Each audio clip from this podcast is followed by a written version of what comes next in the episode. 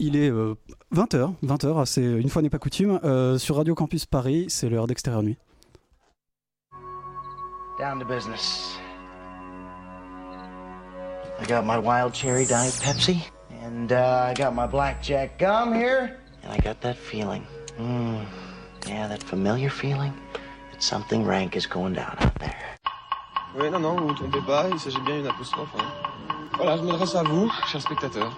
Don't ever feed him after midnight. She's alive! Alive! ready to party. I'm sorry, Dave.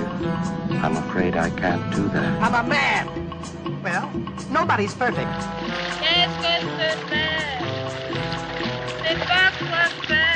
Acteurs sont à l'aise dans leur personnage, l'équipe est bien soudée, les problèmes personnels ne comptent plus, le cinéma règne. Vers l'infini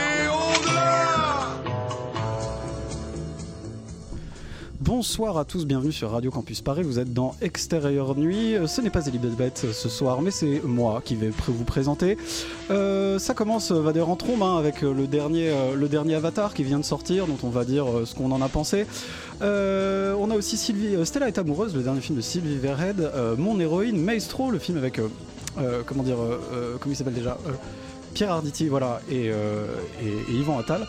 Euh, enfin, la série The White Lotus qui fait beaucoup parler d'elle, on va parler de sa saison 2. Enfin, pour les ressortir, on va vous parler de Carol, un des films de Todd Haynes que, Roman adore particulièrement. Et en fin d'émission, vous aurez le droit à une interview euh, sur Canon, la loi du sang, un film qui est sorti de, la semaine dernière, et l'interview de Tugba Sunguroglu. Je pense que je l'ai très mal prononcé, mais nous verrons ça tout à l'heure. Enfin, extérieur nu, bah du coup, c'est parti. Breaking news.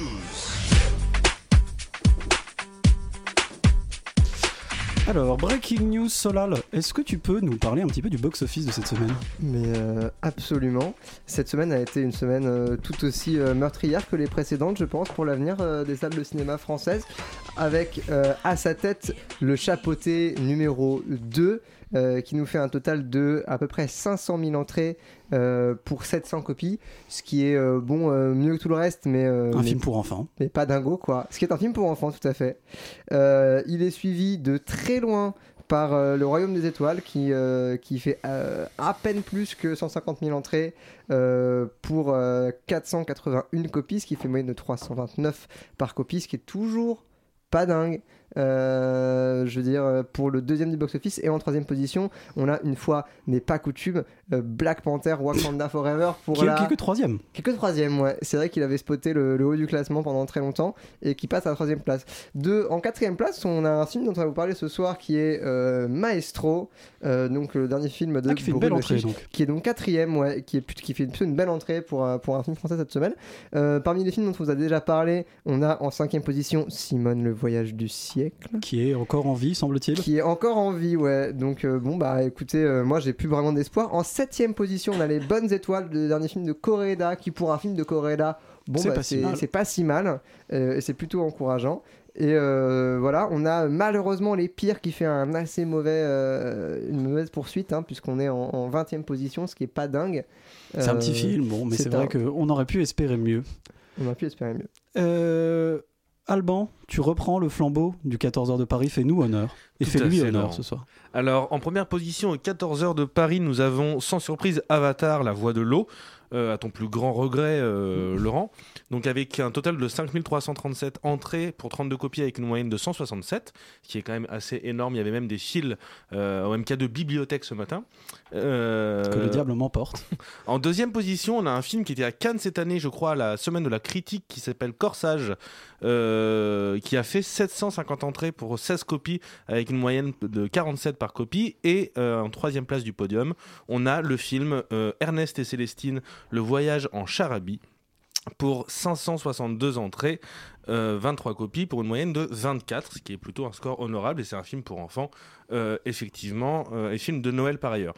Euh, je ne vais pas, je vais perpétrer la tradition et ce soir j'ai envie de vous parler de Despacito, pardon, Despedida, qui est un film euh, brésilien euh, qui compte l'histoire d'une jeune fille, Anna, qui suit euh, sa grand-mère par la fenêtre et qui va l'emmener dans un paysage, euh, dans, un monde merveilleux. Je pense que Anna était euh, visiblement la seule à suivre sa grand-mère par la fenêtre parce qu'il y a, le film a fait zéro, entrée euh, euh, dans le 14 heures de Paris. Mais je vous, cons- je vous conseille quand même d'aller le voir parce que ça a l'air quand même très mignon. Et euh, ça mélange plusieurs, euh, plusieurs langages. C'est à la fois de l'animation, du stop motion, du film. Donc je vous encourage à aller voir euh, ce film-là. Voilà, le- supporter le cinéma brésilien qu'on connaît pas si mal après tout, pourquoi pas. Euh, mais on va commencer par des, une production certainement avec un budget un peu supérieur. Euh, Avatar, la voix de l'eau dont voici la bande-annonce.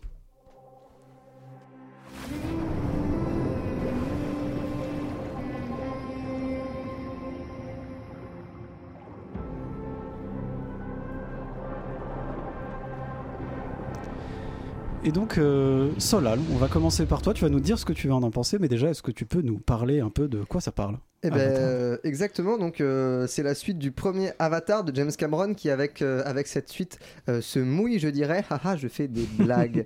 C'est mon métier. Du coup, Avatar, la voix de l'eau, c'est donc la suite de Avatar, la voix de rien, parce que c'était juste Avatar en fait, qui nous racontait l'aventure mi-écolo, mi-science-fiction de Jack Sully, qui était un, qui devait remplacer son frère dans les marines américains, il me semble, pour prendre sa place dans une mission spéciale sur la planète Pandora, qui devait être terraformée pour que l'espèce humaine puisse s'y installer, euh, malgré la résistance du peuple qui l'occupe, qui sont donc les Na'vi. Euh, j'ai réussi à résumer ça en 5 secondes et je suis très fier de moi. Et donc là, c'est la suite de Jack Sully qui, donc, euh, à la fin du premier film, désolé, je spoil, c'était il y a 10 ans. 13. 13 ans, oui. Tu n'étais pas né. Si, comme Ah, non. je- si, si, j'étais né quand même. Bonne blague, mais pas tant que ça. pas tant que ça. Euh, donc, à la fin du premier film, décidait de ne faire qu'un avec, euh, avec son avatar et euh, fondait une famille euh, sur la planète Pandora. Et donc, on revient, on arrive avec la suite directe, en tout cas au début du film. C'est-à-dire que voilà, Jack Sully a fondé une famille et est devenu le chef du clan qui était le sujet du premier film.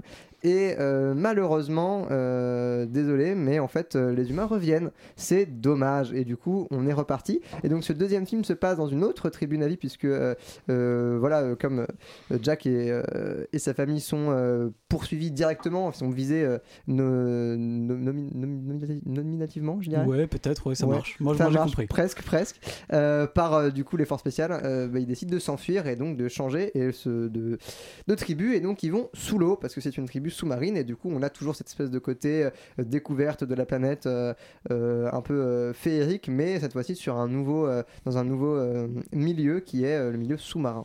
Et voilà, qui est visiblement cher à, à ce, à, à James Cameron qui aime bien faire des films sous l'eau. Et alors, est-ce que c'est bien? Alors, est-ce que c'est bien? Eh ben, écoutez, moi, je vais être une fois de plus, je pense, dans cette émission, la voix de la discorde, parce que moi, j'aime bien Avatar. Je trouve que voilà, ça a quand même des, grosses ficelles, euh, je dirais, euh, sur ce que ça raconte en termes de, de, sujets. Euh, voilà, c'est effectivement un film qui reprend pour la euh, 14 milliardième fois le conflit entre les Indiens d'Amérique qui subissent le- plus ou moins la terraformation euh, par. euh, par les étrangers qui viennent les occuper, sur fond de fables écologiques. Bon, c'est pas euh, d'une folle inventivité, je dirais, mais, mais et voilà, moi les, moi les prouesses techniques m'impressionnent peu. Moi, je l'ai vu en 2D parce que je suis quelqu'un de sobre. Je ne suis pas comme toi, Laurent. Je suis pas un fan de la 4DX et parce que en plus, je déteste porter des lunettes de 3D par-dessus mes propres lunettes correctrices, ce qui est très désagréable. Alors maintenant, ils ont des petits clips Ah ouais que moi, j'ai moi j'ai le droit à ça. Bon, Ah. On en parlera après. Pas Ah ou bah. pas d'ailleurs. D'accord, on en parlera peut-être pas, mais d'accord, je saurai maintenant. En tout cas, voilà, moi je trouve que c'est une bonne suite. Ça a eu le bon goût euh, de, de ne pas faire la même chose, d'avoir une forme de récit totalement différente euh, euh, au niveau de, de, du récit initiatique du, du héros, que, que ça tente de nouvelles choses, même je dirais dans les milieux, dans la façon de filmer les personnages, et, et ça, et ça ne souffre pas, disons, de tant de la comparaison avec, avec le premier opus. Donc voilà, moi j'ai été assez transporté. Après, il faut se laisser, euh, il faut se laisser transporter par ce genre de film parce que c'est vraiment des épopées. Voilà, le seul point négatif, je dirais, c'est que la musique est un petit peu pâle par rapport à celle du premier, qui était vraiment, euh, qui était vraiment intéressante, je trouve. Et là, ça devient beaucoup plus classique. Mais, euh, mais après, sur le reste, voilà, moi j'ai été, j'ai été transporté. Alors tout ce qui est l'ordre de la prouesse technique, sur les, j'avais lu beaucoup de choses sur le fait que c'était hyper impressionnant parce qu'il y avait euh, 40 000 euh, euh, framerates différents dans le film. Je pense qu'on s'en fout un petit peu. On ne le voit absolument Alors tu pas. l'as peut-être pas vu en HFR du coup. Ah, j'ai peut-être pas vu en Tu l'as HFR. peut-être vu Alors je, dis des, ça. je dis des bêtises. Euh, Peut-être qu'on le voit très bien, mais en On le voit, on le voit pas Et, très bien. euh, C'est pas très intéressant quand même. Je pense pas que ce soit très intéressant en tout cas, mais, euh, mais voilà. Maintenant, euh, la technologie a évolué. Je vais laisser la parole à mon homologue euh, Moi, Laurent. Moi, moi qui vais qui en va- parler un peu. Euh, aimer. parce que je suis absolument pas d'accord avec toi, c'est-à-dire que je trouve que c'est vraiment une énorme catastrophe. Euh, en fait, euh, il raconte la même histoire que le premier, c'est-à-dire que c'est euh, l'histoire d'un type euh, qui sort de son milieu pour essayer de s'adapter à un nouveau milieu. On a vraiment un peu l'impression que James Cameron n'a pas d'idée, Euh, et c'est un peu triste. Euh, je trouve que l'univers en plus est assez mal développé, c'est-à-dire que dans le fond, on a euh, un petit peu les mêmes bestioles, un petit peu les mêmes tropes que ce qu'il y avait dans, la première, dans le premier épisode, mais on les transpose un peu dans la flotte. Euh, moi, en fait, je suis pas forcément fan déjà du premier, que j'ai revu d'ailleurs il y a deux jours, euh, pour essayer de me refaire une idée, et j'étais toujours aussi euh, peu impressionné. Et là, vraiment, je trouve que celui-là, il- c'est un peu le même en plus long, avec des personnages qui sont pas plus intéressants. Je trouve que les nouveaux personnages, en fait, sont, sont presque très stéréotypés et assez caricaturaux, qu'il y a des moments d'une gênance quand même assez improbable avec les espèces de baleines à moitié télépathes, parfois, mais pas tout le Oui, temps. Il y a des trucs qui vont. Enfin, en dehors des problèmes de cohérence, j'ai pas envie de me battre sur les problèmes de cohérence parce que dans l'absolu, c'est pas forcément les trucs les plus intéressants. Euh, je trouve que là, ça commence à devenir assez compliqué à regarder. Et honnêtement, ça dure 3h10 et il y a, je pense, presque 2h30 où on s'emmerde et où en fait, c'est un peu la même chose que le premier et où euh, on a juste des gens euh, qui, euh, voilà, apprennent un petit peu leur vie. Enfin, ce qui, ce qui aurait pu faire un montage de 5 minutes dure 45 minutes, quoi. C'est-à-dire que c'est ultra boursouflé et d'un ennui mortel.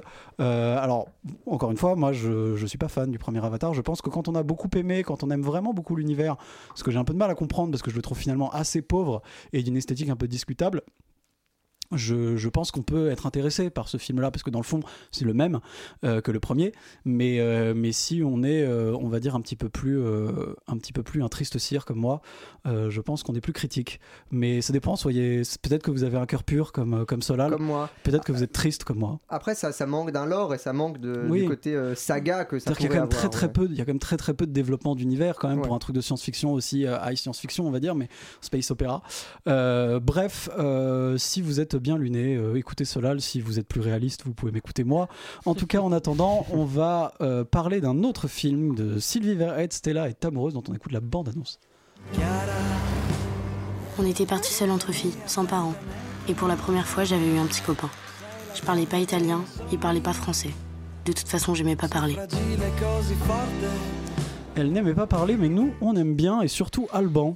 Alban, il aime bien, et il va nous dire ce qu'il pense de Stella est amoureuse. Tout à fait, je vais vous le dire. Alors Stella est amoureuse, tu l'as dit Laurent, c'est le dernier film de Sylvie Verrette qui n'était pas dont son dernier film était sur Netflix, il me semble Madame Claude qui était une horreur absolue Oui, que j'avais mis dans mon dans mon flop, il me semble, je crois que c'était l'an dernier ou en 2020, je sais plus. Et là, elle fait une suite ou en tout cas elle prolonge un précédent film qui était sorti en 2008 qui s'appelait tout simplement Stella, sorte de double autobiographique et fictionnel de la réalisatrice et qui comptait les aventures de l'héroïne non pas au lycée dans les années 80 comme celui-ci, mais euh, l'arrivée de Stella au collège. Alors Stella est amoureuse de quoi ça parle? Et ben comme je viens de l'évoquer, ça se passe dans les années 80 et c'est l'histoire de Stella qui est interprétée par ailleurs par euh, Flavie Delangle que certains ou certaines connaissent pour son rôle dans Lola de Lola pardon dans la série Scam France. Et Stella contre toute attente eh bien elle va tomber amoureuse euh, lors de ses vacances en Italie comme le suggère le, le début du film et même la bande annonce qu'on vient d'entendre à l'instant. Mais surtout à Paris et elle va s'éprendre d'André un véritable oiseau de nuit et danseur hors pair qui chaque soir esquisse ses plus beaux déhanchés au bain-douche, mythique boîte de nuit parisienne, et qui constitue pour le film le lieu privilégié de leur rencontre. Alors pour le revoir et pour s'échapper aussi de son quotidien, d'exulter par la danse ses déboires d'adolescence, Stella, elle va aller de plus en plus au bain-douche, quitte à, mettre en danger euh, sa préparation pour euh, le bac jusqu'à devenir une véritable habituée euh, des bains-douches, sans tomber forcément dans le cliché euh, de la drogue ou de l'alcool, comme l'aurait montré la quasi-totalité des films sur les adolescents ou les adolescentes. Alors, je sais que Roman ne sera pas des plus élogieuses sur le film de Sylvie Verrette, bien au contraire, et c'est pour cette raison que je vais en amont tâcher de le défendre, quitte à perdre toute crédibilité d'ici quelques minutes, mais c'est les risques euh, du métier. Alors, euh, le film n'est pas exempt de défauts, loin de là, il s'avère même parfois profondément cliché. Il passe aussi quelques fois à côté de son sujet, il est redondant, il est assez facile dans sa réalisation, euh, si ce n'est les scènes de boîte de nuit. Et par ailleurs, autre gros point négatif du film, sans empiéter trop sur ta critique, Roman, c'est qu'il évacue, voire qu'il annihile toutes les formes de danger qui s'imposaient et qui s'imposent encore aujourd'hui à une adolescente de 17 ans dans le milieu de la nuit. On a l'impression que les années 80 de Sylvie Verrette sont exempts de toute forme de harcèlement, de viol, voire même de toute forme de malveillance quelconque, ce qui rend le film parfois un peu trop hermétique à son propre sujet et qui s'enferme dans une sorte de bulle un petit peu fantasmée et complètement déconnectée de la réalité, ce qui le rend par moments un peu agaçant. Néanmoins, euh, mais malgré ses maladresses, et elles sont nombreuses, je, suis, je me suis laissé emporter euh, par Stella, par les personnages qu'elle invente, par l'amour qu'elle procure et qu'elle donne, qu'elle insuffle à ses personnages. Et je trouve qu'on arrive quand même à rentrer dans l'histoire et peut-être que je partais d'un avis tellement négatif par rapport au précédent Madame Claude que voilà je me suis laissé embarquer dans le film et je trouve qu'il y a une énergie, une forme de résilience dans le personnage de Stella, une forme de vitalité, une forme de, de, de, lutte contre son déterminisme social qui, moi, m'a touché.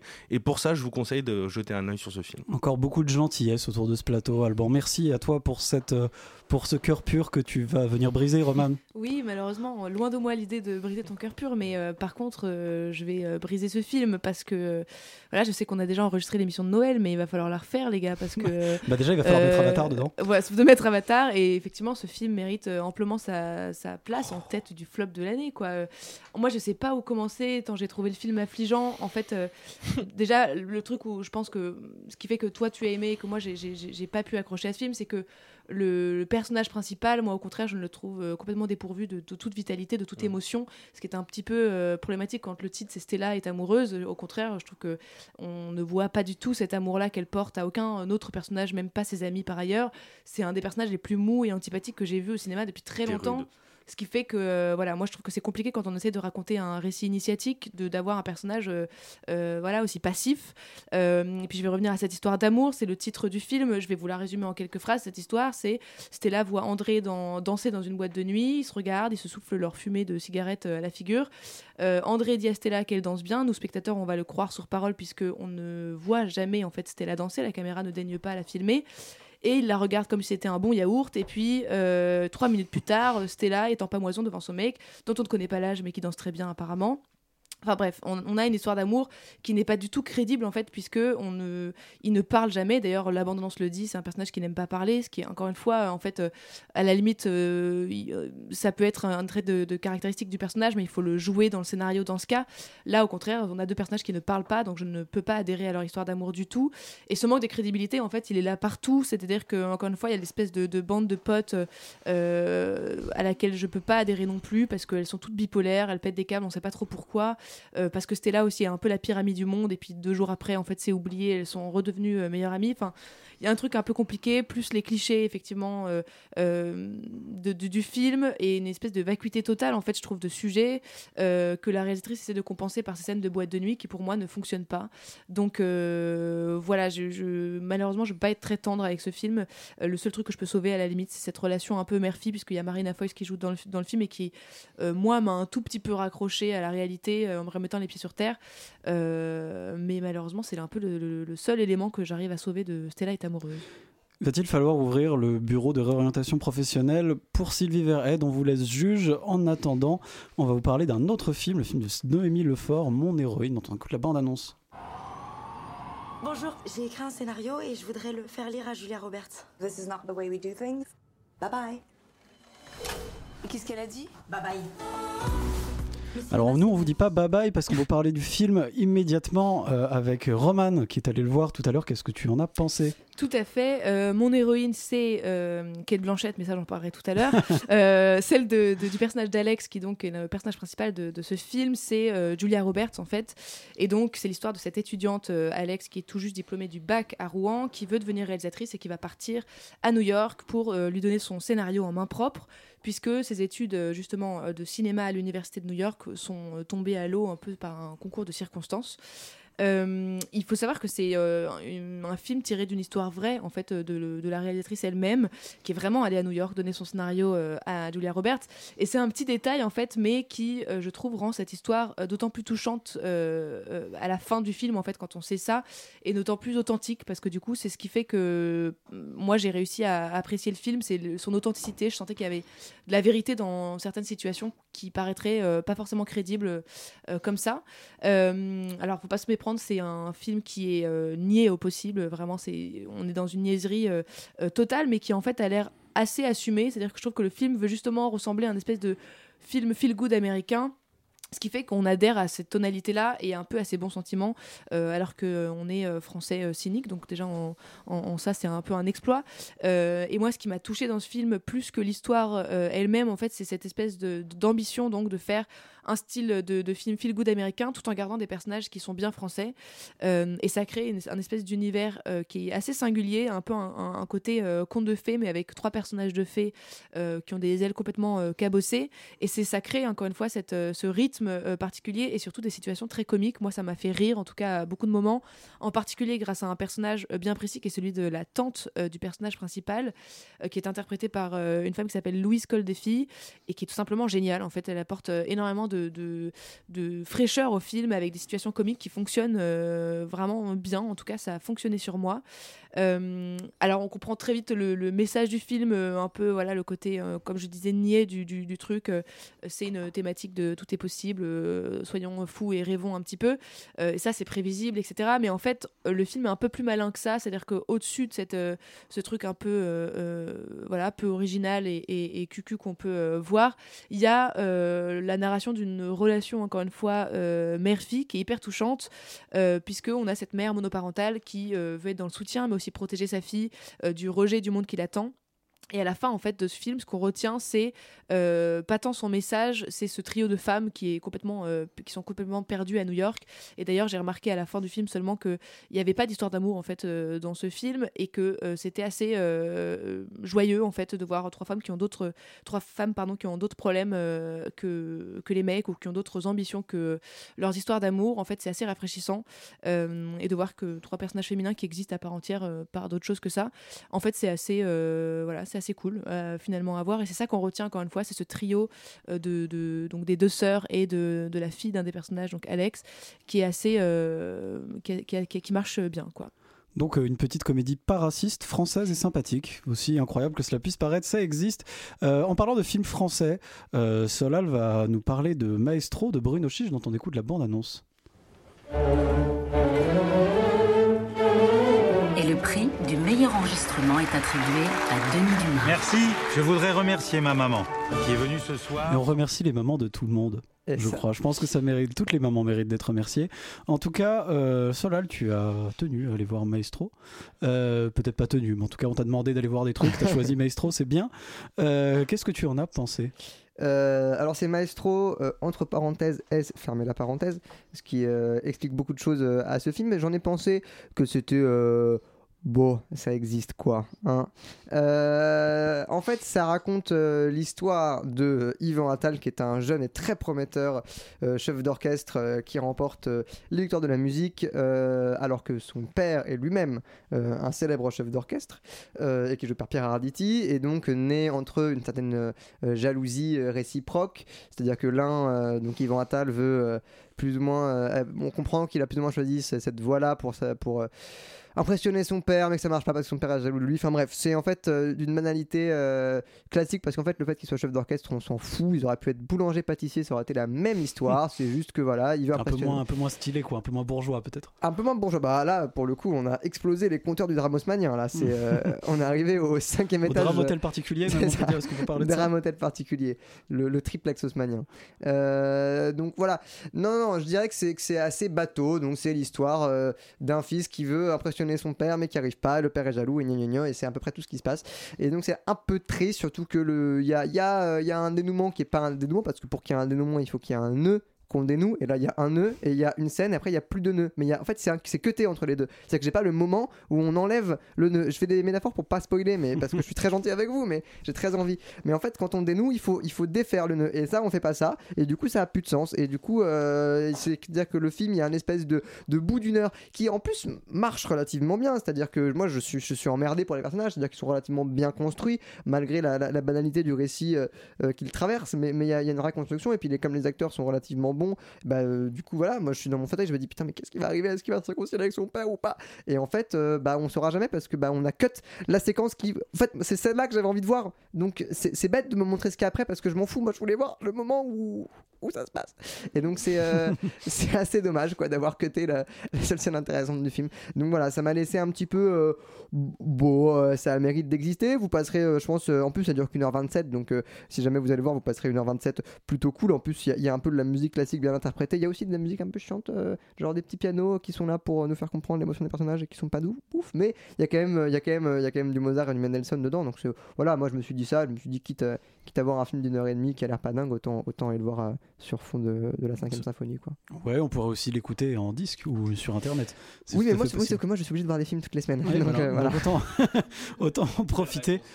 Euh, autant en profiter. Euh, après un film du coup bah, français très classique, on va vous parler d'une série américaine qui est, je dirais, un peu moins classique, euh, qui s'appelle The White Lotus. On écoute la bande annonce. Whenever I stay at a White Lotus, I always have a memorable time. Always.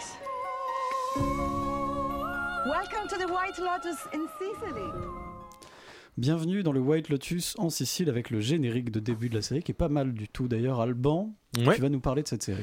Tout à fait. Alors, c'est une série de Mike White qu'on connaît essentiellement pour avoir fait White Lotus et qui, par ailleurs, euh, est scénariste et qui a scénarisé une autre série pour HBO il y a quelques années qui s'appelait Unlightened et pour avoir joué aussi le rôle d'un zombie dans Bienvenue à Zombieland en Il a, il 2009. a joué dans pas mal de trucs. C'est un- Ouais. c'est une espèce de mec qui, a pas, qui, a- qui s'est baladé à Hollywood comme ça. Alors, avant de commencer, je tiens à préciser que la saison 1 et la saison 2, même si elle reprend le même dispositif euh, scénaristique, peuvent se regarder euh, euh, euh, séparément. C'est-à-dire que moi, j'ai pas vu la saison 1 et pourtant, euh, j'ai quand même regardé la saison 2 et à laquelle j'ai énormément accroché. Alors, c'est un pitch très simple c'est plusieurs euh, euh, clients euh, qui se rendent en Sicile dans un complexe hôtelier qui s'appelle The White Lotus, donc un complexe hôtelier assez luxueux, et on va suivre les aventures de certains de ces personnages qui sont, qui certains sont en couple, d'autres sont en couple avec des amis, d'autres sont seuls, etc. Et on va essayer de comprendre une sorte de de, mal sous-jacent euh, au faux semblant de leur relation et euh, à la tension qui peut s'installer petit à petit entre les personnages. Je trouve que ce qui est, ce qui est bien fait dans cette série, c'est une des seules séries où tu peux regarder trois épisodes où il se passe absolument pas grand chose, même dans l'évolution des personnages, et pourtant on y prend quand même du plaisir à regarder, même s'il n'y a pas de cliffhanger à la fin des épisodes. Donc rien que pour ça, c'est un bon point, et je pense que ça tient énormément dans le fait que la tension va justement être mise en scène par Mike White, va être écrite comme un personnage à part entière dans la série, et c'est ce qui va me faire, moi, en tout cas personnellement, m'accrocher justement euh, aux relations, aux non-dits qui sont euh, vraiment présents et qui sont montrés quasiment par la caméra de Mike White, et en tout cas de de- des, réalisateurs de- des épisodes. Donc voilà, je trouve que c'est vraiment un parti pris euh, à la fois scénaristique à la fois un parti pris de mise en scène qui est assez intéressant et c'est quelque chose que j'ai pas l'habitude de voir en tout cas dans les séries euh, que ce soit des séries françaises et encore moins des séries américaines. Donc voilà je trouve que le dispositif scénaristique le dispositif de narration est vraiment intéressant et je trouve que par ailleurs c'est servi par une réalisation et par une mise en scène qui est plutôt euh, efficace et on s'attache aussi à certains personnages. Je pense notamment aux deux personnages les deux euh, locales qui sont euh, dans l'hôtel de White Lotus donc un personnage de prostituée et son ami. Je trouve que voilà ces personnages sont bien pensés à perte aussi d'une sorte de légèreté une sorte de forme de comédie à une série qui se veut quand même un petit peu plus dramatique et qui joue sur certaines tensions. Donc moi je vous encourage vivement à voir White Lotus saison 2 et pourquoi pas la saison 1 Alors moi je suis un peu dans le même cas que toi, c'est-à-dire j'ai vu la j'ai vu la saison 2 en partie, en tout cas j'ai pas malheureusement pas eu le temps de finir et sans avoir vu la saison 1 et en fait c'est comment dire c'est une espèce de, de, de série un peu de collection, c'est-à-dire qu'en fait chaque saison sont indépendantes et on reprenne un peu le même thème. Euh, et je suis d'accord avec toi, c'est une série qui est très intéressante, très unique, euh, qui est basée euh, sur sur des choses qui sont assez difficiles en général à mettre en scène, notamment tous ces non-dits, tous ces toutes ces relations complexes avec ces personnages. Et je trouve que c'est une série qui arrive à développer parmi les personnages les plus, euh, euh, les plus complexes que j'ai pu voir et les plus intéressants que j'ai pu voir euh, dans des séries depuis un bon moment. Et il arrive à le faire sur un, laps de temps assez court. C'est-à-dire qu'en quelques épisodes, finalement, alors qu'il n'y a pas d'intrigue, ce qui est à mon avis un petit peu problématique, parce que, bon, en tout cas, de mon point de vue, moi j'aime bien ça. Donc c'est sûr que je trouve que c'est peut-être le gros défaut de la série, c'est que dans l'absolu, elle n'a pas d'intrigue et que, et que du coup, bah, il se passe rien ou à peu près rien. Euh, mais, euh, mais ça fonctionne parce que on a euh, affaire à des personnages qui sont euh, voilà qui on creuse de plus en plus, où ils sont de plus en plus complexes, ils ont des relations de plus en plus complexes, tout ça et et, et à la fois ils sont à la fois très enfin je veux dire un peu un peu horribles chacun dans leur façon, mais ils sont tous assez sauvables pour diverses raisons. Enfin il y a vraiment je ouais il y a vraiment un vrai travail sur les personnages Ouais. qui est assez remarquable, qui est porté d'ailleurs par une par, par un casting qui est quand même de très bonne qualité. Alors il y a notamment Aubrey Plaza, euh, bon enfin bref d'autres tas d'autres acteurs dont j'ai un peu oublié le nom, Euh, mais euh, mais ça reste vraiment très solide. En plus tu as souligné en fait le la réalisation qui je suis complètement d'accord avec toi est assez remarquable. Il y a il y a comment dire il y a un vrai parti pris intéressant et il se passe enfin et c'est un un vrai truc Et c'est un vrai truc étrange euh, qu'on n'a vraiment pas l'habitude de voir. Euh, toujours est-il que euh, c'est une voilà, je trouve que c'est une série qui manque clairement d'intrigue. C'est une série qui manque clairement de de comment dire de ouais, de punch un peu. C'est-à-dire que j'aurais aimé que ce soit un petit peu plus facile, j'aurais aimé que ce soit un petit peu plus rapide. Mais mais faut avouer que c'est quand même quelque chose d'assez d'assez unique et que quand on s'intéresse en tout cas aux séries aux séries américaines, je pense que c'est quelque chose qu'il faut regarder. Je suis d'ailleurs un petit peu euh, triste d'ailleurs en fait de voir que euh, c'est finalement une espèce de, drame familial slash comédie de meurtre. Enfin c'est un, un truc euh, un, genre un peu hybride où normalement en Europe on sait faire et notamment en France on est censé être très bon là-dedans. Mais quand les Américains le font mieux que nous, ça me ça me peine un peu parce qu'il faut avouer qu'on est à la fois dans un autre niveau de qualité, bon évidemment un autre niveau de production, mais euh, mais en termes d'écriture, euh, on est sur quelque chose de beaucoup plus, beaucoup plus, beaucoup plus complexe et beaucoup plus solide que, euh, que tout ce qu'on peut faire dans le genre, malheureusement, en France. Donc euh, voilà, c'est pas un chef-d'œuvre absolu à mon sens. Euh, je serais un petit peu plus dur que toi, Euh, mais c'est une série vraiment intéressante, surtout quand on voilà, quand on aime suivre un peu les nouveautés en termes de séries. Il se passe quelque chose d'assez unique et d'assez étonnant dans White Lotus. Donc moi personnellement, je vous engage à aller le voir et je pense que et je pense que Alban ce sera de même. Euh, et voilà, donc on en a fini pour The White Lotus qu'on peut vous conseiller. Et maintenant, on va parler des ressorties, une ressortie euh, dont Roman tenait absolument à nous parler, d'un film de euh, Carole. Euh, non, euh, oui, c'est Carole, dont on De Todd Haynes. voilà, euh, dont on va euh, vous écouter la bande annonce.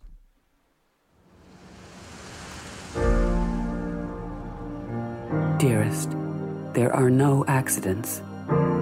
Everything comes full circle. Tout vient full circle. Roman, on revient sur toi Euh, et tu viens nous parler du coup bah, de, Todd- de Todd Haynes, de enfin Carole de Todd Haynes avec Kate Blanchett. surtout. Exactement.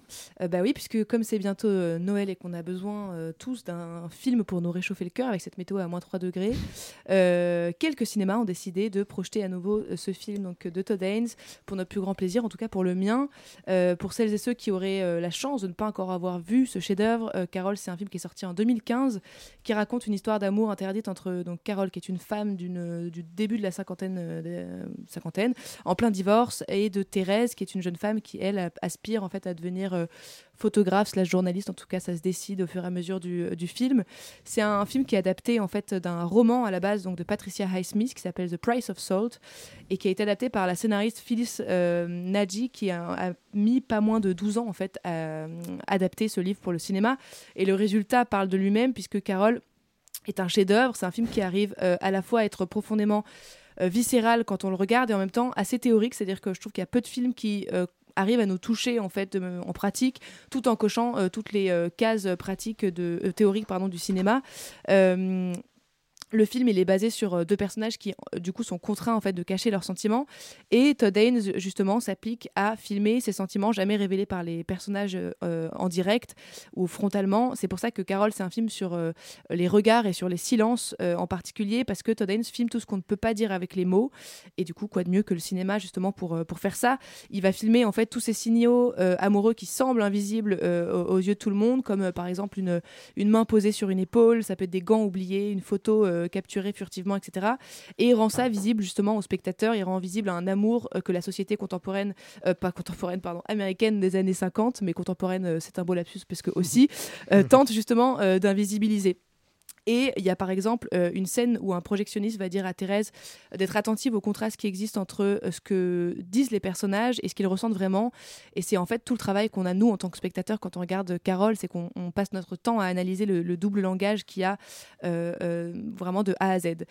Carole, c'est aussi un travail de, de lumière et de couleur archi maîtrisé et très révélateur en fait de l'évolution de la relation amoureuse des deux protagonistes puisque c'est un film qui est filmé en Super 16 donc qui donne une texture très singulière au film et qui fait ressortir deux couleurs principales Euh, le vert pour le personnage de Thérèse qui occupe d'abord en fait euh, euh, toute la place dans, tous les plans et qui va progressivement être perturbé par l'arrivée de Carole donc par un rouge vif qui prend de plus en plus de place justement dans, dans ces plans là et plus on avance dans le film plus on voit qu'en fait ces deux couleurs se mélangent jusqu'à être même interchangées puisque Carole va porter du vert et Thérèse du rouge à un moment du film révélateur encore une fois. En fait c'est un exemple pour vous montrer à quel point tout est dans le détail dans, dans, dans Carole. C'est un film qui, qui est aussi dans les symboles qui, pour, qui sont extrêmement nombreux, mais qui pour autant sont pas euh, lourds, on- à base de, trains, de, de brume, de fumée, de vitres. Et c'est pour ça que c'est un, film qu'on se lasse pas de, de- revoir, parce qu'on découvre toujours quelque chose de nouveau, et on a toujours quelque chose de nouveau à interpréter aussi selon euh, euh, aussi la place où on, est en ce moment, enfin personnellement, c'est pour ça que c'est euh, assez beau.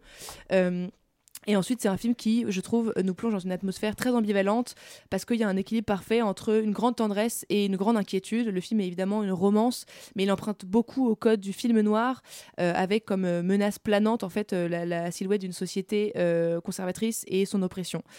Donc voilà, je trouve que c'est un film dont on sort pas du tout indemne, ni la première fois, ni la douzième fois qu'on, le voit. Donc autant ça coûte cher d'aller voir la pyramide d'Égypte ou les jardins de Babylone, autant cette merveille du monde coûte 8, euh, 8 euros environ au cinéma. Donc euh, euh, allez-y. Pour euh, ceux qui savent pas quand ça a lieu, juste avant que Solal en parle, c'est, projeté à l'UGC Odéon, au Hall, à la Rotonde et dans d'autres cinémas demain soir, ou encore à l'UGC Gobelin lundi soir prochain. Donc ne vous en privez pas.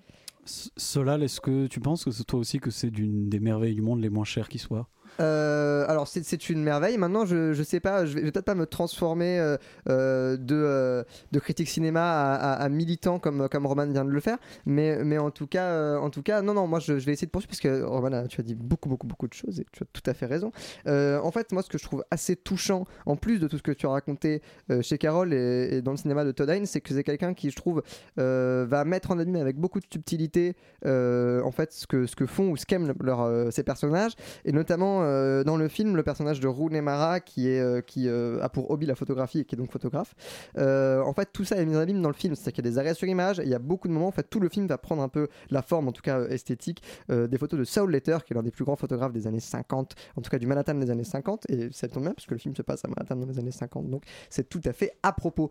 Et, voilà moi c'est quelque chose que j'aime beaucoup chez le, dans le cinéma de Todd c'est sa capacité à être un grand esthète et que ce soit toujours justifié que ce soit en fait touchant et que même la texture du film vienne euh, comme tu l'as euh, si euh, subtilement remarqué souligner ce que pensent les personnages et, ce que raconte son histoire. Donc foncez foncez voir Carole revoir Carole. Eh ben, allez voir ou revoir Carole de Todd mais en attendant, restez pour écouter une interview de Tug- Tugba Sunguroglu pour le film de Canon, la loi du sang, qui est sorti la semaine dernière et dont on vous laisse avec l'interview.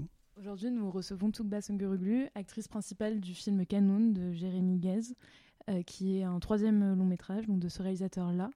Euh, Tugba, tu es actrice principale euh, de, de ce film. On a aussi pu te voir dans le film Mustang de Denis euh, Gemser Guven, Mm. qui est sorti en 2015, où tu interprètes le rôle d'une des sœurs qui s'appelle Selma. C'est ça. Euh, bah, pour déjà ceux qui n'ont pas vu euh, la loi du sang, c'est un film qui est caractérisé comme un polar romantique et euh, qui raconte l'histoire d'un jeune mafieux albanais qui s'appelle Lorik, qui va tenter d'échapper euh, à sa propre mort puisqu'il y a cette loi donc euh, Canon qui autorise le meurtre en gros comme comme vengeance, comme une sorte de, de dette du sang. Et dans, dans un cas particulier qui lui est arrivé à lui il y a des années de ça. Et ton personnage à toi, qui est une jeune artiste turque qui vit donc à Bruxelles, va se retrouver un peu euh, coincée dans tous ces, règlements de compte, entre, guillemets, avec cette euh, romance qui va débuter entre euh, vos deux personnages. C'est un film qui est pas facile du tout à pitcher parce que c'est à la fois un polar, un thriller, une romance et une tragédie et plein de, il y a plein de genres, en fait, plein de codes de genres différents et il y a plein de fils narratifs aussi qui, se mêlent dans cette histoire. Donc j'étais curieuse de savoir comment le réalisateur Jérémy Guest, donc t'as- toi, tu as présenté le projet, comment t'en as parlé? Euh, moi, il m'en a parlé. euh, en fait, il m'a déjà donné le sujet de base. Il m'a parlé beaucoup de cette loi, la Canoun. Euh, moi que je connaissais pas du tout. Et en plus, Canoun, c'est aussi un mot qui est turc. Donc, je, sais que, je savais que ça voulait dire loi, en fait. et donc, on a pu déjà en parler. Et puis, en fait, il avait vraiment ce désir de vraiment se baser sur cette histoire d'amour, en fait, plus que ce truc de. Euh, voilà de pampan de machin enfin il, ouais voilà il m'a présenté vraiment le truc euh, vraiment c'est l'histoire de, de, jeune euh, en fait il voulait d'abord en faire des adolescents. Et après bah, finalement on est des jeunes adultes dans le truc. Et voilà hein, ouais c'était surtout sur la relation de ces deux là quoi Et est-ce que tu connaissais euh, le travail de Jérémy Guest avant? Parce que j'ai vu qu'il faisait, euh, il était scénariste, mais aussi romancier, donc il a Ouais. fait pas mal de choses. T'étais familière de son non univers? du tout Bah, je- en fait je l'ai rencontré euh, je l'ai rencontré et puis il m'en a parlé par la suite Et donc, ouais, lui, il a commencé par écrire des romans. Et, et après l'avoir rencontré, j'ai regardé ses deux premiers films. Et, et, et j'ai mieux compris aussi le monde dans lequel il voulait qu'on vive, quoi, dans son film. voilà. Et de ce que j'ai cru comprendre, du coup, c'est vraiment lui qui est venu vers toi pour ce rôle. T'as pas forcément passé des castings, Mm. c'est qu'il avait un peu une idée précise aussi euh, Ouais. de l'actrice qu'il voulait. Ouais, c'était vraiment une rencontre en fait. On, on s'est vus, on s'est rencontrés. Et puis on- en fait, euh, même à la première rencontre, on a parlé du film, mais on a par- surtout parlé de qui on était euh, aussi. En fait, on s'est vraiment découvert et je pense que c'était. Il y avait un côté très humain. Et il m'a dit voilà, tu lis le scénario, puis on en parle. Il m'a dit voilà, moi j'ai écrit ce scénario-là.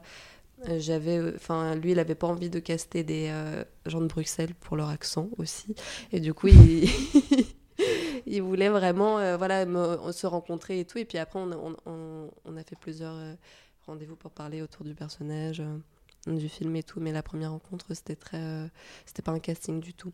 C'était vraiment une rencontre. Et du coup, est-ce qu'après, dans la collaboration qu'il y a eu euh, au niveau du tournage, est-ce que toi, tu as eu aussi, euh, comment dire, ton mot à dire, ou en tout cas, une. euh, T'as pu impacter par exemple les modifications de scénario ou d'idées de plans ou de choses comme ça?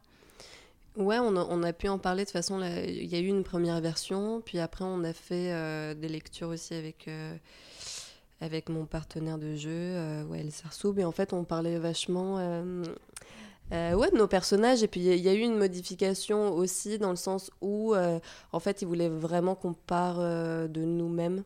Et, euh, en fait, voilà, il y a, un côté de Sema où en fait il voulait vachement qu'elle soit un peu plus agressive, un peu, un peu plus ouais, agressive. Et en fait, on l'a rendue un peu plus douce parce qu'il m'a dit ouais, il y a des trucs où, en fait qui viennent de toi où c'est mieux en fait parce que tu te l'appropries vachement mieux comme ça.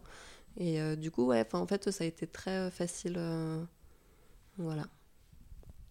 Mais d'ailleurs, les personnages de Jérémy Gates, ils sont souvent très euh, renfermés.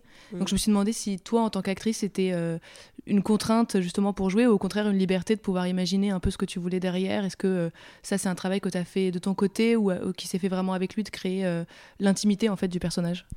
Bah, on l'a fait avec lui et puis euh, en fait euh, non ça n'a pas du tout été une contrainte. Je pense que je me reconnaissais vachement en fait euh, dans le personnage de Sema et, et ouais donc il y avait des petites différences mais je pense que ça n'a pas été compliqué. Après on, a- créé autre chose avec Jérémy mais ouais c'est il voulait un truc pas du enfin il voulait un truc très naturel très pied sur terre quoi Et tu parlais de ton partenaire de jeu qui interprète euh, Laurie, qui a une, un, une vraie, euh, un vrai équilibre en fait entre du coup ta douceur à toi et peut-être le côté un peu plus violent euh, de son côté. Et puis parfois ça s'inverse. au contraire, il y a des, y a des, moments où on sent qu'il y a une vraie, un vrai équilibre, une vraie balance entre entre vos deux personnages. Ça, c'est quelque chose que vous avez travaillé ensemble sur le tournage ou en répétition. Comment ça s'est passé? Ouais, on l'a bossé, mais il y avait quelque chose de très naturel encore une fois. Je pense que en fait, euh, on se reconnaissait tous les deux vachement dans nos personnages et il y a eu une alchimie qui s'est créée euh, très rapidement. Où il y avait ce truc euh, qu'il a qui est un peu enfantin parfois et il a aussi quelque chose de très dur. euh, et, et en fait, ouais, en fait, on s'est. on l'a on l'a bossé en répétition, mais c'était vraiment surtout dans les discussions avec Jérémy, tous les trois, des, activités qu'on pouvait faire, même d'aller manger au resto et tout. Enfin, il y avait un truc ouais, qui s'est créé un peu euh, tout seul. Je pense qu'il y avait aussi peut-être le contexte aussi qui a joué, puisque ce film a été tourné pendant le confinement, donc pendant le Covid. Et je pense que ça se voit aussi dans certains plans où, par exemple, on voit que Bruxelles est complètement, est complètement vide. Est-ce que tu peux nous parler un peu aussi de l'expérience euh, de tournage? Ouais, euh, alors, euh, ouais, déjà le projet il a pris un peu de retard euh, avec toute la période euh, de la pandémie. Et, euh, et en plus, c'était à un moment aussi euh, où moi je bossais déjà en tant que serveuse, etc. Et du coup, j'a- j'attendais un peu ce film comme une, libération. Puis on est, on parti euh, à Bruxelles et il y avait euh, un couvre-feu à ce moment-là. Donc c'était un peu plus. tranquille. On avait des tests régulièrement, c'est-à-dire toutes les semaines. Il fallait vraiment faire attention. On devait partir en Albanie, on n'a pas pu.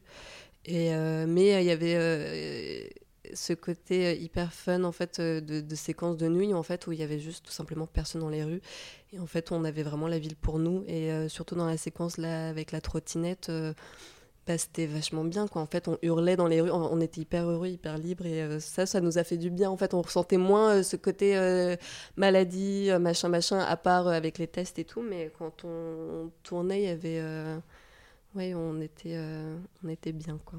Mais d'ailleurs, ça, se- ça se ressent carrément, puisqu'on enfin, on a un peu l'impression que ils sont dans une bulle dans cette romance, donc on a l'impression Mhm. qu'il n'y a personne d'autre qui existe euh, que juste vous deux, et c'est ça qui fait que moi, j'ai même pas perçu le confinement, en fait. Je me suis juste dit, ah, c'est un, un parti pris, en fait, esthétique de, de filmer que eux et de pas du tout voir le reste de la ville, ou en tout cas de voir des, des rues désertes, quoi.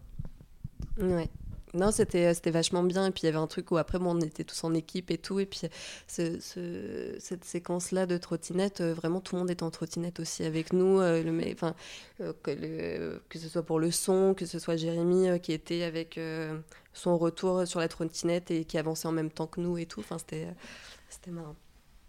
Et moi, j'aimerais bien, si tu veux, un peu parler aussi de juste de ton rôle que je trouve quand même euh, très bien écrit au final. Donc, enfin, c'est ce que tu disais, c'est qu'un rapport où ça a été lui qui l'a écrit d'abord, qu'ensuite il y a eu des, dialogues autour, Euh, mais il est assez chouette et c'est ce que tu disais au début, Roman, c'est que ce rapport où justement, euh, en effet, il y a Canoun, en effet, enfin moi je trouve que quand on regarde la bande-annonce ou même l'affiche du film, c'est pas vraiment ce qu'on retrouve dans le film in fine, c'est que c'est pas du tout centré en fait autour de justement de la violence euh, qui peut découler justement de cette loi, mais vraiment euh, de, de votre enfin de votre histoire, mais aussi de ton personnage qui est quand même un personnage à part entière et qui n'existe pas justement que en tant que personne qui tombe amoureuse du personnage principal.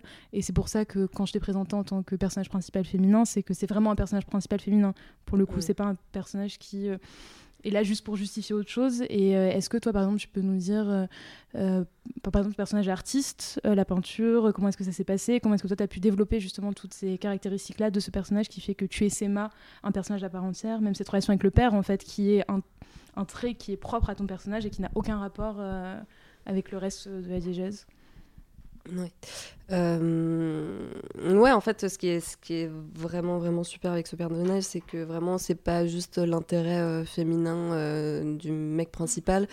Et, et ouais, en fait, elle, elle a ce truc où déjà, on, on parle d'un milieu d'hommes, en fait, avec une loi euh, faite par des hommes, qui concerne que les hommes. Et du coup, en fait, le fait qu'elle se retrouve un peu là-dedans, parce qu'elle prend pas vraiment partie dedans non plus. Enfin, elle est, euh, elle, elle est vraiment très observatrice sans que ça empêche euh, qu'elle fasse sa vie, en fait, qu'elle a cette relation avec son père, qu'elle fasse ses études. Et puis il y avait ce truc-là où en fait elle est artiste et elle fait un peu tout. Enfin, il y a la séquence là avec les trucs de collage et tout là euh, pour la sculpture. En fait, j'ai appris pas mal de trucs aussi euh, par rapport à ça et c'était vachement bien de parler avec euh, le chef décorateur par rapport à ça. Et, et ouais, en fait, elle a vraiment sa personnalité, elle a vraiment, bah, elle a vraiment sa vie à elle et, je suis très contente de la place qu'elle a dans ce film. Et c'est pareil aussi pour la femme d'Alex, en fait, où, en fait elles sont toutes les deux entraînées un peu dans ce monde-là, bah, elles ont leur personnalité, euh, leur, but, etc. Et, euh, et je trouve ça bien que ce soit juste pas des, euh, Des ouais. Oui, c'est vrai que les- je pensais effectivement à la femme du personnage d'Alex, où, finalement elle est un peu dans l'ombre pendant toute une partie du film, et en fait elle a un rôle essentiel quoi, à l'histoire, à la narration, à ce qui va se dérouler aussi à la fin.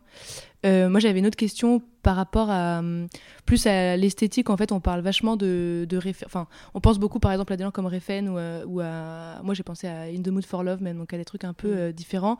Est-ce que c'est des, euh, des références dont, on- dont le réalisateur euh, t'a parlé ou, euh, ou l'équipe? Est-ce qu'on t'a fait euh, voir des films euh, justement pour euh, aborder celui-ci? Ouais, on a, on, on a beaucoup parlé de l'esthétique en fait. De toute façon, euh, Jérémy voulait vraiment euh, avoir. Enfin, avait ce truc par rapport à l'esthétique du film. Et euh, nous, on a vachement parlé euh, de Mon Wai ensemble. Et, euh, et lui, il a vraiment une. il, il est très inspiré des films coréens, asiatiques. mais ouais, c'était surtout, surtout Mon Wai. Et t'as proposé de regarder. parce que Roman te disait, tu est-ce que t'as dû. Enfin, vous avez eu comment un, réfé- un référentiel commun? Euh, Euh, avec en fait, lui, avec toi euh, je, je pense que Well, ça a été différent. Je pense qu'il a eu peut-être d'autres films à regarder. Moi, il, m'en a, on- il m'en a pas donné tant que ça. Il y en a qu'un seul qui me vient en tête là, c'est Erin Brockovich. Ok. Et euh, voilà.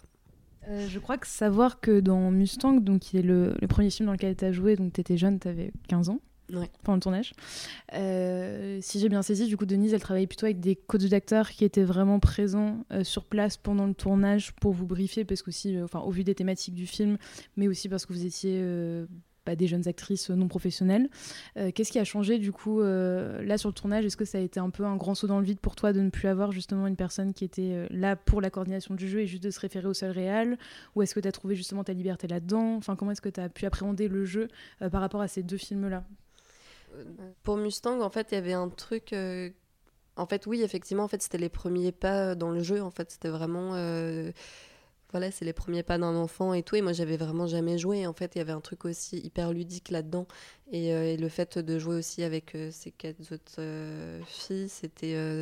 on en avait besoin, en fait, pour créer aussi les liens qu'on avait les uns avec les autres. Et le fait, là, de pas avoir quelqu'un à qui me référer et tout, c'était pas du tout un problème. En fait, je trouvais ça justement bien, en fait, d'avoir. de créer ce truc juste avec le réalisateur et avec la personne avec qui je jouais. Et, et avec moi-même. Après, j'ai quand j'ai vraiment décidé euh, de faire du cinéma, donc j'ai pris des cours, etc. Donc euh, j'avais un peu plus de base aussi pour me préparer à des rôles. Et en fait, euh, bah, j'ai pris le temps qu'il fallait aussi. En fait, j'ai pris ces cours avec à l'école de l'acteur, avec euh, Sophia Krisch, et, ça m'a fait vachement de bien en fait de bosser aussi avec des gens de mon âge, vraiment de découverte aussi de ce que c'est que le jeu, de regarder plus de films, lire plus de bouquins, enfin. Euh, et, euh, voilà, je pense que là, je, me professionnalise un peu plus, mais aussi c'est très bien de douter de vraiment euh, se poser la question de est-ce que c'est vraiment ça que j'ai envie de faire. Et puis, enfin, il y a tout un, truc de création aussi à côté, de d'écrire, de, euh, je sais pas, de danser, tout ce qui va avec, quoi, que, dont je me rendais pas du tout compte. Et en plus, surtout à un âge comme l'adolescence où on se pose déjà beaucoup de questions sur euh, son identité. Moi, j'ai une question un peu simple, mais hum, qui est, c'est ça a été quoi ta réaction quand tu as lu le scénario et euh, au contraire ta réaction quand tu as visionné le film pour la première fois? Est-ce qu'il y avait une grande différence entre ce que tu imaginais du film et ce que tu avais lu? Euh, Enfin voilà, est-ce que tu peux nous donner un peu tes réactions euh, avant et après tournage? Euh, quand j'ai lu le scénario, j'ai, je me suis imaginé euh, pas mal de choses après. En plus, euh, bah, déjà, moi, j'avais jamais été à Bruxelles, donc il y avait ce rapport aussi à la ville euh, que je connaissais pas du tout, donc je l'imaginais en tête. Après, une fois que j'étais là-bas, c'était autre chose. Et euh, je suis hyper contente d'avoir découvert cette ville aussi. Et, et ouais, en fait, ouais, je, je voyais quand même un truc beaucoup plus. beaucoup plus violent en fait dans le scénario et en fait quand j'ai vu le film pour la première fois ouais il y avait un truc hyper réconfortant en fait euh, parce que quand Jérémy me parlait de l'esthétique du film euh, euh, je, je me l'imaginais un peu comme ça et en fait je suis hyper contente des couleurs de la musique je trouve que ça va hyper bien en fait et même de ce que moi j'ai ressenti quand j'étais dans la ville bah, c'était vachement ça et même le fait voilà de d'avoir été là-bas en fait on y est resté pendant un mois et demi un truc comme ça et moi je tournais pas tous les jours et puis il y avait et puis je visitais vachement et puis il y avait un truc où j'irais vachement dans les rues et, et je trouve que c'est assez bien représenté dans le film Et d'ailleurs, euh, tu parlais des, lumières, etc. Mais c'est vrai que le, film est enfin, hyper stylisé avec beaucoup, beaucoup de lumière euh, néon, etc. Est-ce que euh, ça, c'est du coup, tu, tu, pareil, tu l'as découvert au visionnage ou c'était un truc dont tu t'en, sers et tu es au courant quand tu euh, en as conscience quoi, quand tu es en train de filmer de toutes ces lumières et du rendu que ça va peut-être avoir en fait à l'écran? Euh, je m'en rendais pas forcément compte euh, pendant le tournage, à part euh, les scènes d'intérieur, que ce soit. En fait, quand j'ai vu le- le- l'endroit où on filmait ma maison, euh, je l'ai je l'ai un peu plus vu à ce moment-là parce qu'il y avait un truc très, euh, très stylisé, beaucoup de lumière et tout, parce qu'on était en intérieur. Et il y avait un travail aussi, euh, même de déco, qui était vachement bien parce qu'en fait, euh, je viens d'une famille turque dans le film. Et puis en fait, même jusqu'aux pots de plantes, c'était des yaourts turcs et tout. En fait, j'étais hyper contente que tout ça se soit pris en compte, même si on le voit pas dans le film. Et, euh, mais ouais, c'est vrai que sur le tournage, en vrai, euh, non, le- ce truc de lumière, je l'ai pas du tout ressenti. Mais, mais voilà, après, c'est la magie de la, de la ville, je pense. Et puis, euh, de l'après. Est-ce que tu as des critères qui déterminent euh, tes choix euh, d'actrice? Est-ce qu'il y a des trucs qui te, qui te donnent plus envie que d'autres? Et quelles sont en fait tes envies de, de futurs projets, par exemple? Alors j'ai. Après, tout, voilà, tout, tout dépend du scénario. En fait, j'adore découvrir des histoires, j'adore euh, lire, j'adore euh, en fait euh, découvrir l'univers de, de, de chaque auteur. En fait, c'est hyper important. Après, il y a des sujets qui me touchent plus particulièrement que d'autres, que ce soit, enfin, surtout, enfin, par rapport à la place de la femme. En fait, j'ai envie beaucoup de bosser avec des femmes sur des sujets de femmes. C'est ça qui me touche le plus. Et, et voilà. Et après. Bah, ça dépend de l'univers, etc. qu'il y a. Après, voilà, l'année dernière, j'ai euh, bossé euh, sur une série en Turquie euh, qui s'appelle euh, Wolf 2039. Et c'est quelque chose enfin, que moi, habituellement, je regarde pas, c'est de la science-fiction. Et c'était aussi une expérience, en fait. Et puis, c'est toujours bien de découvrir ce qui est. Enfin, ce qui a. Enfin, en fait, là, on bossait vachement avec des écrans verts, y avait- on avait d'autres costumes, c'était vraiment. Enfin, ça se passait beaucoup. Enfin, voilà, donc c'est aussi intéressant de découvrir que ça, donc je suis pas du tout contre. Après, c'est vrai qu'il y a des sujets de société ou euh, de où c'est très psychologique qui m'intéresse beaucoup plus, mais c'est vrai que enfin voilà aussi il y a des films de genre qui peuvent être très bien, euh, j'ai hâte de découvrir aussi euh, par la suite. Et t'es plus là du coup euh, en train de viser des projets euh, français ou, ou turcs justement, euh, ou les deux d'ailleurs? Bah, j'ai la chance en fait de pouvoir avoir deux cultures et c'est bien de pouvoir euh, parler aussi deux langues, même trois, enfin vu qu'il y a l'anglais aussi en fait. Et euh, du coup, euh, enfin voilà, comme je l'ai dit, c'est aussi, euh, enfin c'est euh, ça, ça dépend du, du projet, ça dépend du scénario, ça dépend de, de l'histoire euh, qu'on a envie de raconter, et que ce soit en turc ou en français, euh, bah, les deux me vont. euh. Mais c'est vrai que là pour le moment je suis en France et puis euh, j'ai j'ai quand même envie euh, aussi euh, de bosser un peu plus en France euh, pour le moment. Prenez-moi s'il vous plaît. Hum, Je sais pas par exemple avec qui t'aimerais bien collaborer du coup en France en tant que réalisateur, réalisatrice où il y a des narrations du coup qui te touchent.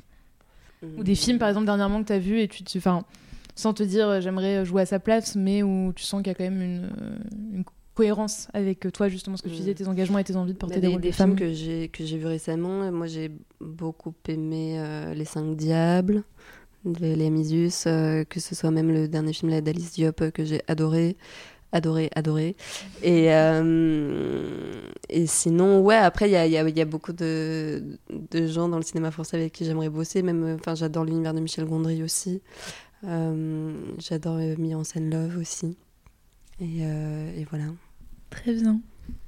Bah, on a hâte de te découvrir dans tous, ces, euh, dans tous ces films avec plein de nouvelles collaborations et merci beaucoup. Merci à vous. Et on remercie encore euh, Tungba Sunguroglu euh, pour avoir accepté cette interview et on remercie Aymen euh, de, de l'avoir de l'avoir organisé euh, pour nous et donc d'avoir pu vous la présenter ce soir. Euh, Extérieur Nuit, c'est bientôt fini, mais, mais juste après nous, il y a la Fresh List dont on va faire, enfin, ce qu'en radio on appelle ça une passerelle. Vous allez parler un petit peu de l'émission qui arrive juste après. Qu'est-ce que vous pouvez en dire? Bonsoir, alors la Fresh List, c'est la playlist mensuelle de Radio Campus Paris, une fois par mois, tous les mercredis, enfin une fois par mois, un mercredi par mois, à 21h. Voilà, bah, ne, ne zappez pas, restez pour écouter la fresh list. Extérieur nuit, bah, c'est fini. Euh, on, a, euh, on, a, on, a, on a parlé de pas mal de trucs. On a parlé de Avatar euh, que je ne vous conseille absolument pas d'aller voir parce que cela, euh, tant pis, c'est moi qui parle, donc tant pis pour lui, même s'il n'est pas d'accord avec moi. Euh, Stella est amoureuse, Sylvie Vereil, non, c'est non, hein, globalement. Mon héroïne, petite comédie française sympathique, si c'est votre délire maestro, dispensable, classique, mais pas sans intérêt. White Lotus, une série assez novatrice et pourquoi pas pour, pour les gens qui veulent voir des trucs américains un peu nouveaux. Enfin, Carole euh, qui fait une ressortie de Todd euh, euh, Si, vous avez aimé, allez le revoir. Si vous avez pas vu, allez le voir parce que tout le monde en dit du bien. Et enfin, Canoun, la loi du sang. On remercie encore Toumba Sunguroglu. Euh, voilà, Extérieur Nuit, c'est fini. On vous laisse avec la Fresh List. Bonne soirée.